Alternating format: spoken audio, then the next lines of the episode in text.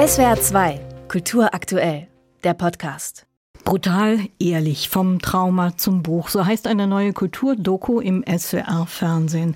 Darin geht es um drei Schriftsteller, die alle drei in Kaiserslautern in der Westpfalz aufgewachsen sind. Christian Baron, Arno Frank und Tian Siller, eine Art literarischer Hotspot der Pfalz. Alle drei sind bei der Frankfurter Buchmesse prominent vertreten. Tian Siller hat gerade seine Kriegsmemoiren herausgebracht. Radio Sarajevo, Überleben und Überleben eines Kindes in Bosnien-Herzegowina. Und zwei der Romane werden gerade verfilmt, zum Beispiel Ein Mann seiner Klasse von Christian Baron. Was die drei Autoren vor allem eint, sie haben in ihren Büchern offen über ihre Kindheit und Jugend geschrieben, schwere Jahre geprägt von Ausgrenzung und sozialer Scham. Meine Kollegin Henriette von Hellborn ist die Autorin dieser Filmdokumentation. Frau von Hellborn, Ihre Doku beginnt mit einer Fahrstuhlszene. Tia Silla, der Kriegsflüchtling aus Sarajevo, erzählt von seinem Schlafwandeln in der ersten Zeit nach der Flucht nach Deutschland, als er immer wieder nachts vom Krieg träumte und sich dann plötzlich im Aufzug des Wohnheims wiederfand. Traumata eines Kriegskindes. Wie hat er das in seinem Roman verarbeitet? Also ich glaube, Tian Sila würde sagen, gar nicht. Also er hat das Trauma gar nicht mit dem Schreiben verarbeitet. Es ist ihm immer wieder wichtig gewesen zu sagen, solange man sein Trauma nicht verarbeitet hat, kann man gar nicht schreiben. Also wenn man inmitten dieses Schmerztornados ist, das war eine Formulierung von ihm, kann man nicht Buchautor sein. Und diese Albträume im Aufzug waren ja Teil einer posttraumatischen Belastungsstörung, die ihn als Flüchtlingskind dann in Deutschland jahrelang quälte. Und das Trauma des Krieges in Bosnien, wie auch diese posttraumatische Belastungsstörung, die beschreibt der Haar Klein in seiner Autobiografie Radio Sarajevo. Also mit dem Buch verarbeitet hat er es nicht. Er könnte man vielleicht sagen, dieses Buch ist ein Zeugnis, dass er es vorher schon verarbeiten konnte. Der Autor Arne Frank erzählt in seinem Buch So und jetzt kommst du ebenfalls eine Fluchtgeschichte, die ist aber völlig anders. Welches Trauma hat ihn zum Schreiben motiviert?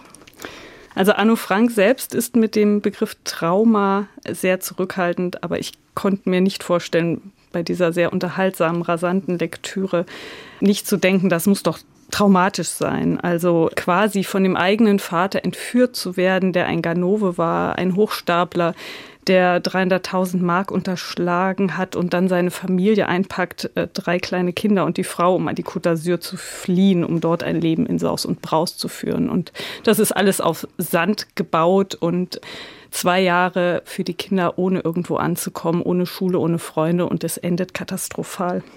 Nummer drei, Christian Baron hat ein Buch über die Armut in seiner Kindheit geschrieben. Ein Mann seiner Klasse heißt es. Hier steht wahrscheinlich die Ausgrenzung des Unterschichtkinds im Vordergrund, oder?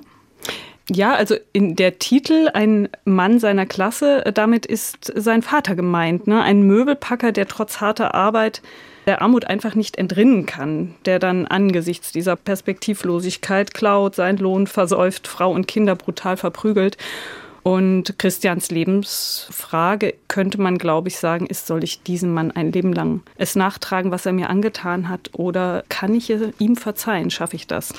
Alle drei standen in ihrer Kindheit und Jugend am Rande der Gesellschaft, haben auch häusliche Gewalt erlebt. War es für Sie eine Art Selbsttherapie, dass Sie Ihre Traumata zwischen Buchdeckel geklappt haben? Wahrscheinlich unterschiedlich, oder?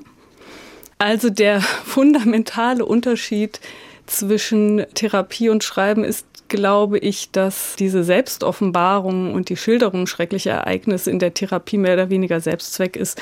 Bei diesen Büchern ging es den Autoren allen dreien darum, ein gutes Buch zu schreiben, unterhaltsam zu schildern und vor allem ein guter Schriftsteller zu sein. Trotzdem geben sie alle auch interessante Auskünfte darüber, wie sie durch das Schreiben das Trauma auch gebannt haben. Also tatsächlich sind die Bücher eine Art Abstandhalter zwischen ihnen und diesen Ereignissen geworden. Im Fall von Christian Baron war es die Tante, die sein Talent zu schreiben gefördert hat. Wie sind denn Arno Frank und Tian Siller Buchautoren geworden? Also bei Arno Frank war es so, dass er 30 Jahre gebraucht hat, bis er den richtigen Ton gefunden hat, wie er sagt, um dieses Buch schreiben zu können. Und das war ja auch tatsächlich sein Erstlingswerk, dieses So, jetzt kommst du. Vorher war er aber schon jahrelang Journalist. Tian Sila ist der einzige von den dreien, wo man sagen kann, dem war das Schriftstellersein in die Wiege gelegt. Also er war Sohn zweier Intellektueller, die Mutter Germanistin und er hatte schon früh den Plan, schon als Kind äh, Schriftsteller zu werden und hat Gedichte geschrieben. Allein das wurde natürlich durch den Krieg und die Flucht und auch durch diesen Flüchtlingsstatus in Deutschland und die Ausgrenzung, die er da erfahren hat, erstmal vereitelt. Ich glaube, die drei treffen sich auch in ihrem Film, soweit ich das gesehen habe, jedenfalls Arno Frank und Christian Baron. Arno Frank sagt in dem Film mal, ich kam nicht wie du, Christian Baron aus der Arbeiterklasse, ich kam aus der Ganovenklasse. Welches Verhältnis haben die beiden denn heute zu ihrer Ursprungsfamilie, zu dem Ganovenvater, zu dem Arbeitervater? Ja, sehr unterschiedlich. Also es ist eine meiner Lieblingsszenen, wie die beiden auf dem Friedhof stehen, auf dem Christian Barons Vater anonym beerdigt ist. Christian Baron hat sein Grab erst spät besucht, also war er auch nicht am Sterbebett, weil dieses ganze Verzeihen können erst später eingesetzt hat.